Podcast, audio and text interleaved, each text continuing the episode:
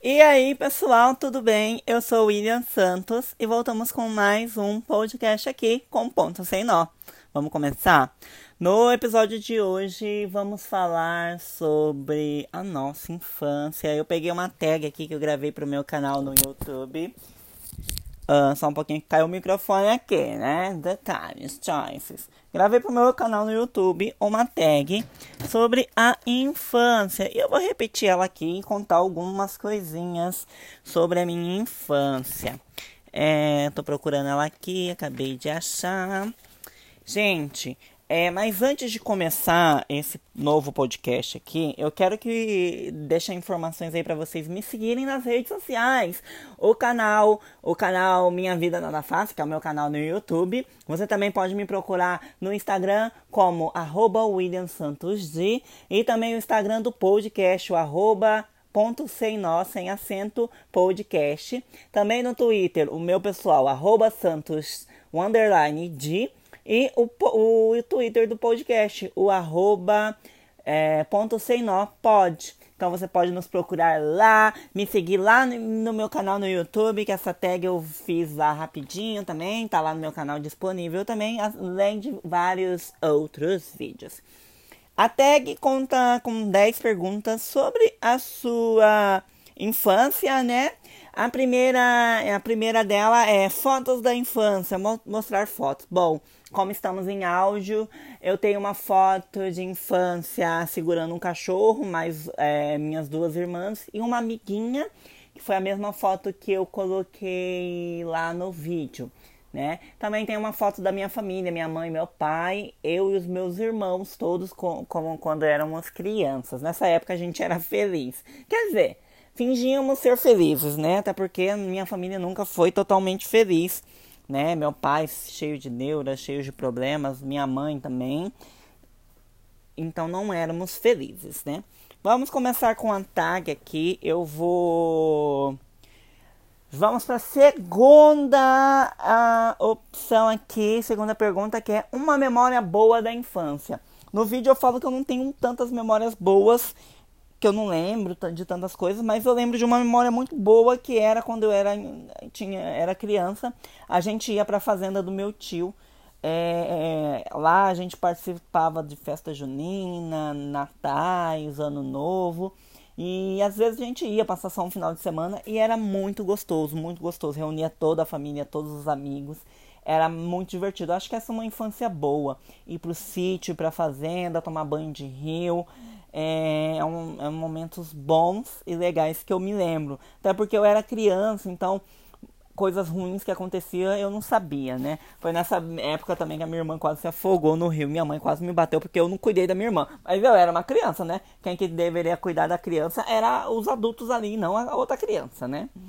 Um cheiro da infância. Eu acho que um cheiro da infância é o café. Cheiro de café com bolinho de chuva que a minha avó fazia e também o cheiro de terra molhada depois de uma chuva. Sair para brincar no quintal depois de uma chuva.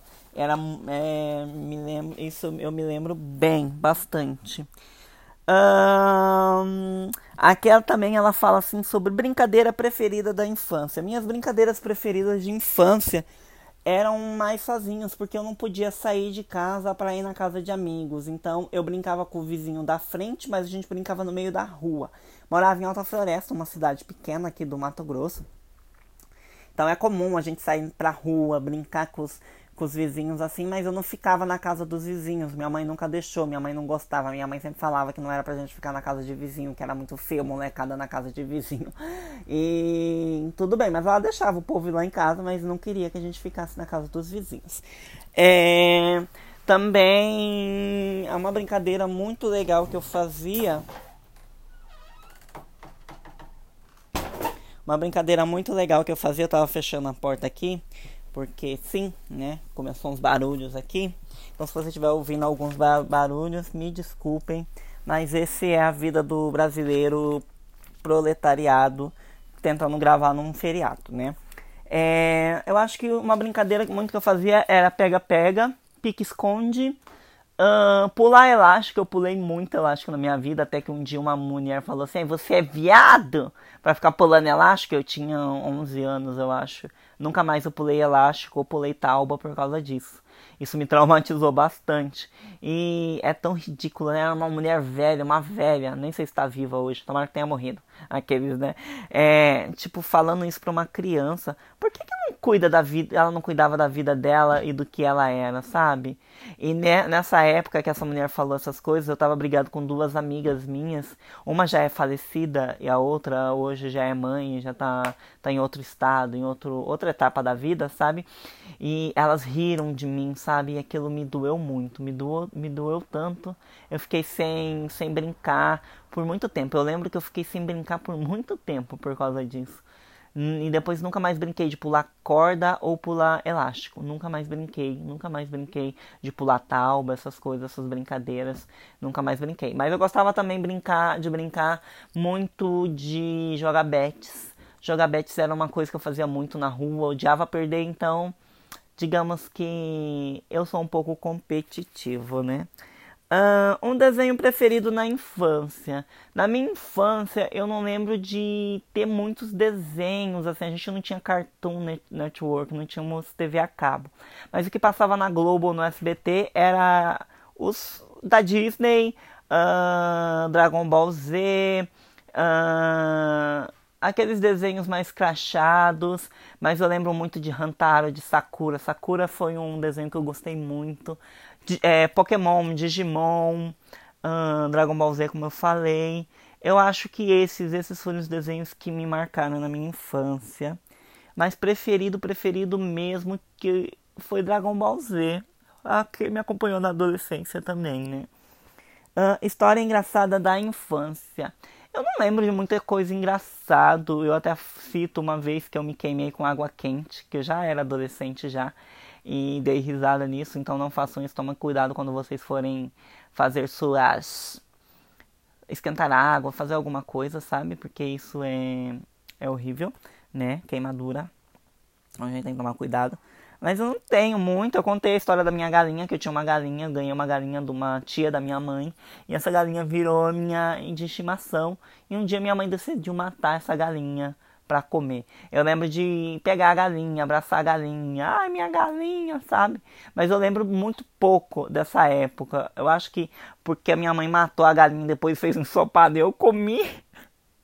Eu comi porque eu, eu tava com fome, eu comi a galinha eu cortei essa parte da minha vida, mas eu acho que eu comi sim a galinha. Eu tenho quase certeza que eu comi. Eu não lembro de não ter comido a galinha.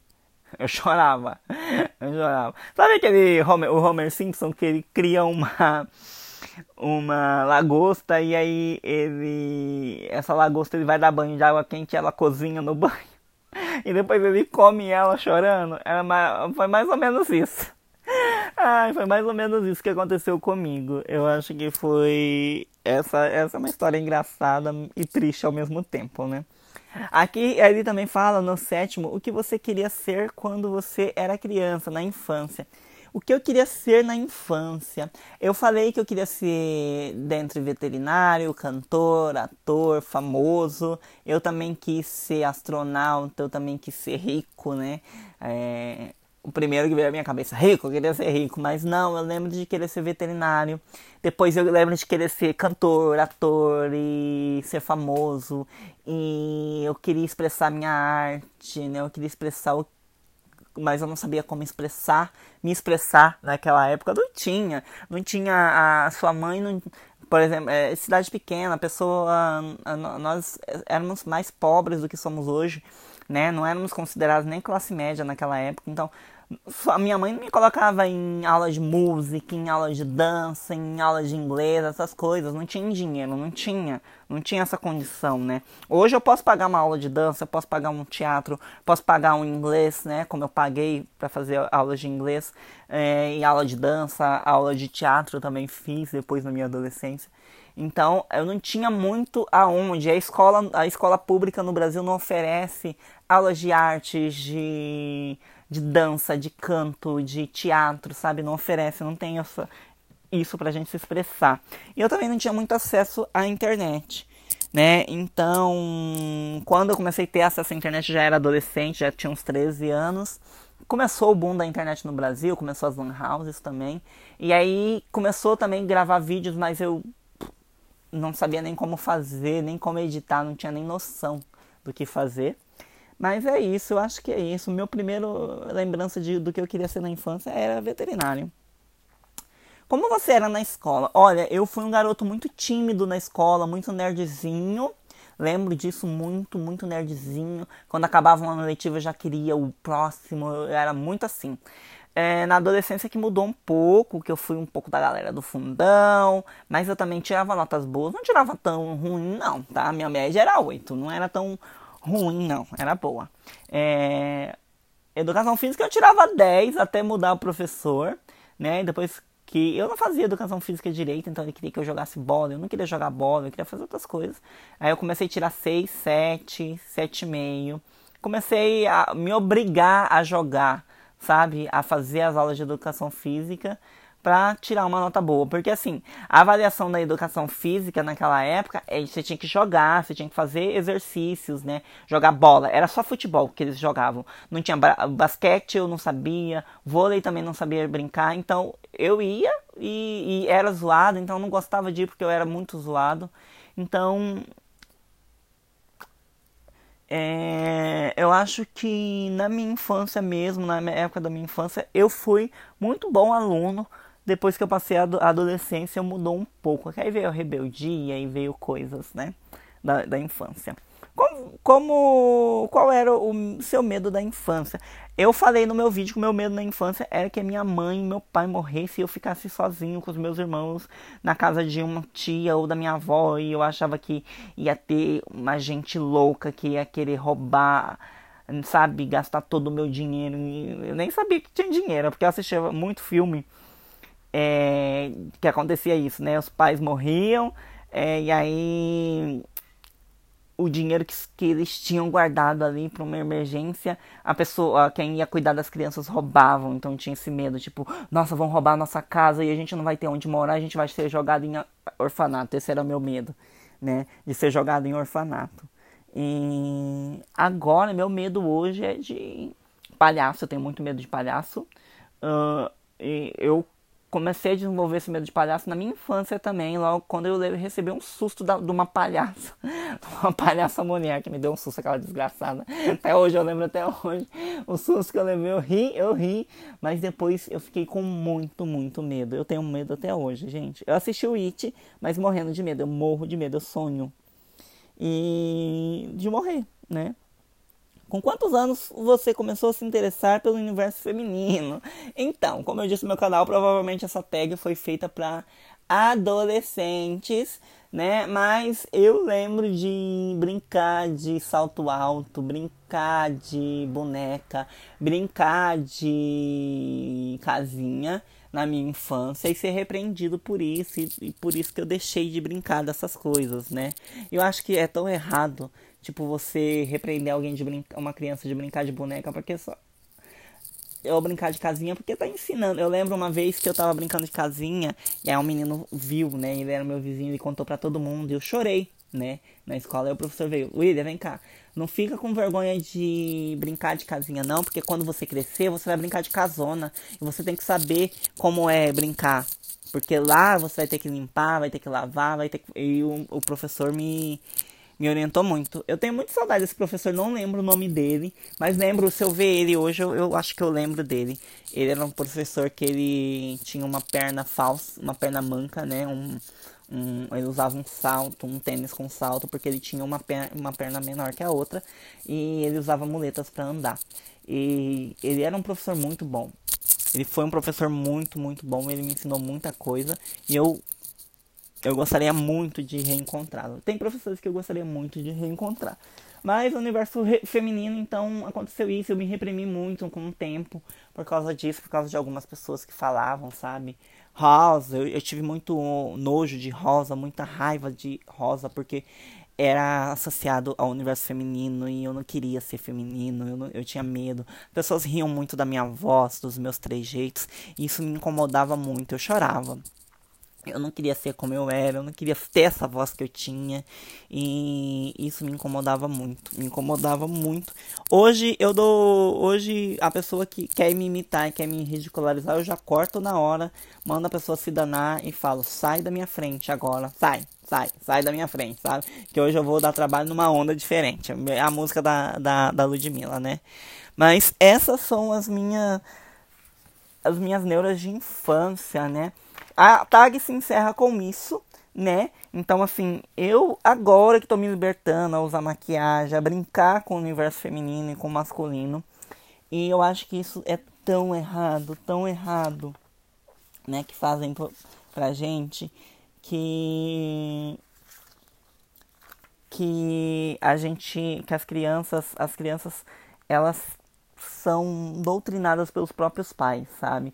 Eles falam tanto em doutrinação da escola, essas coisas, mas os próprios pais, a própria família doutrina a você ser infeliz, a, ser, a se odiar, a não se gostar, a não gostar do próprio corpo, a não gostar do próprio jeito, né? E é aquilo que você nasceu, você nasceu desse jeito. Quando a pessoa é gorda também, eles fazem tudo, de tudo para ofender. Eu via tanta, tantos meninos e meninas gordas que, que se odiavam na escola porque as pessoas riam. E eu confesso que eu ria também porque eu, eu era alvo de bullying, então eu queria fazer outra pessoa sofrer. E quem estava ali do meu lado era a pessoa gordinha, então a gente fazia sofrer, né? E hoje eu me arrependo muito, é claro, muito, muito, muito de tantas coisas que eu fiz na escola para tentar tirar a visão de mim e jogar a dor pro outro né? E isso me fez uma vez, é, porque é o que eu tô vindo nesse assunto aqui, para contextualizar todo esse podcast sobre minha infância e sobre sobre tags, né? É, eu já tinha, já era adolescente, já sabia o que estava fazendo, 12, 13 anos, oitava série, oitava série. E um dia eu tava com tanto ódio daquele menino, porque ele era gordo, mas eu não tava com ódio dele ser gordo, eu tava com ódio dele praticar bullying comigo, me chamando de viadinho, rindo da minha voz, sabe?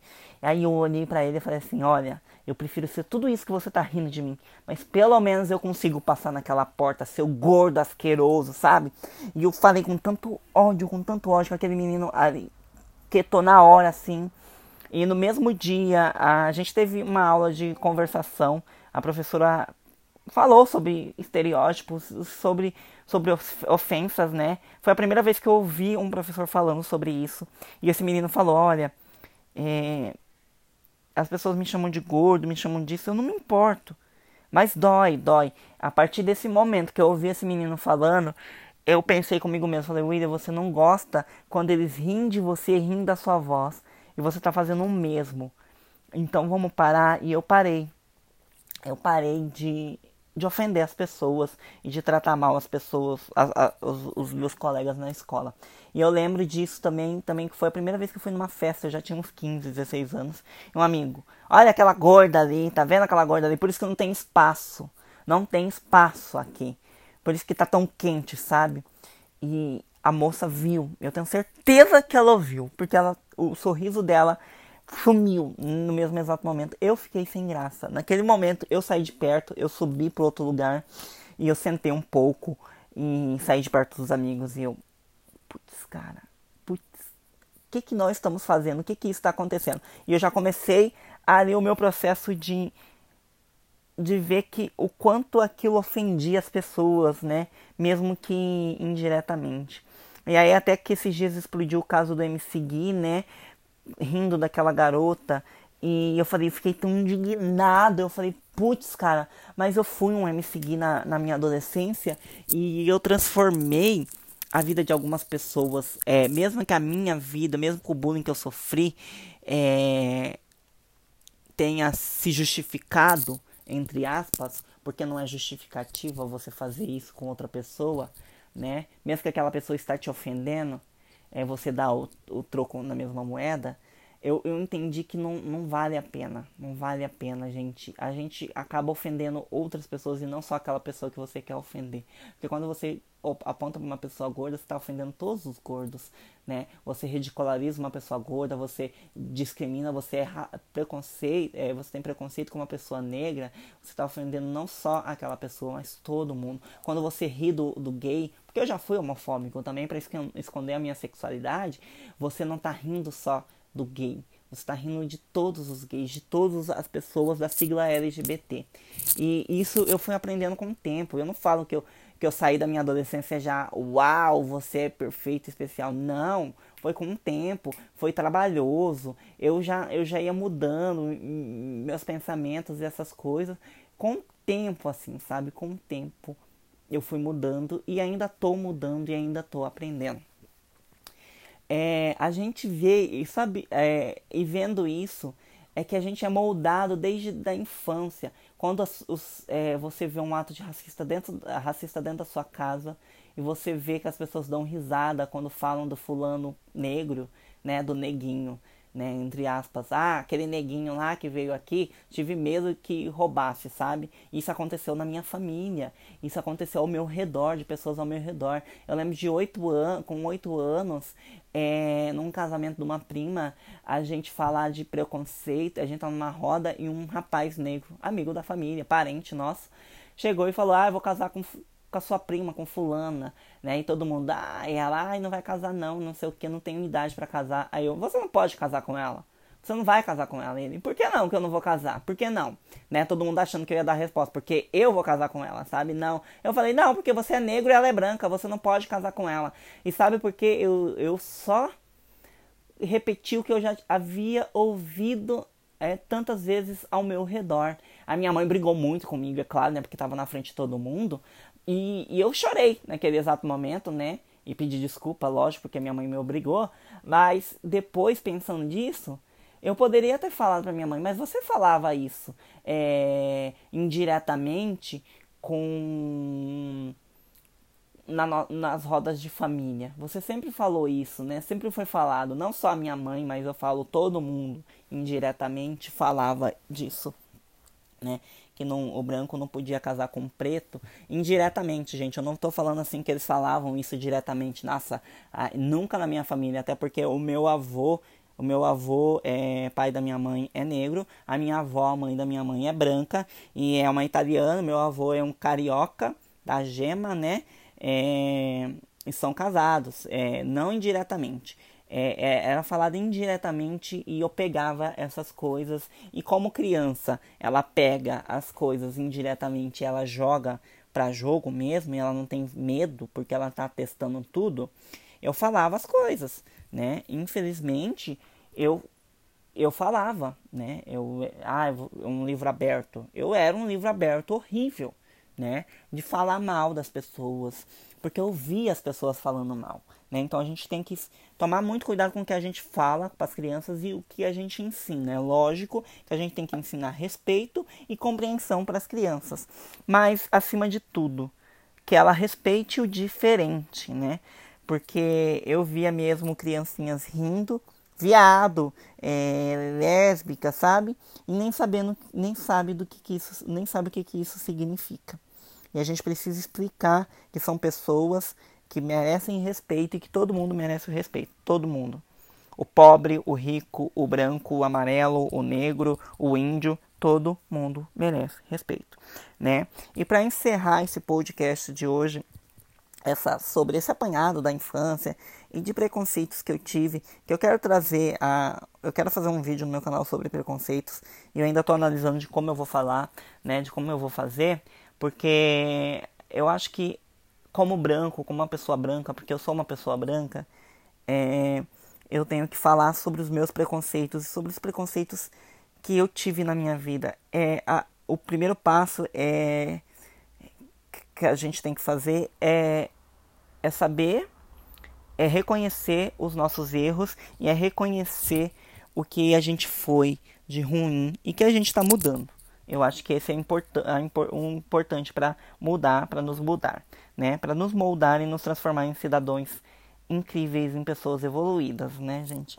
Então, esse é o podcast de hoje que eu quero encerrar com essa mensagem sobre a minha infância e de como foi mais ou menos a minha infância, né? Eu já venho falando sobre isso Fi, é, o primeiro podcast foi sobre minhas, minhas primeiras vezes, é, sexualmente falando. O segundo foi primeiras vezes na vida, né? Primeiro show, primeira viagem sozinho.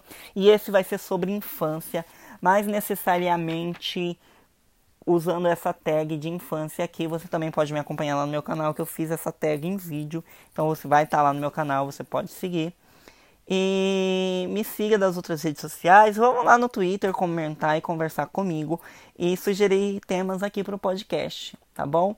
Eu sou William Santos, esse é o Ponto Sem Nó. E ficamos até para uma próxima. Um beijo e tchau!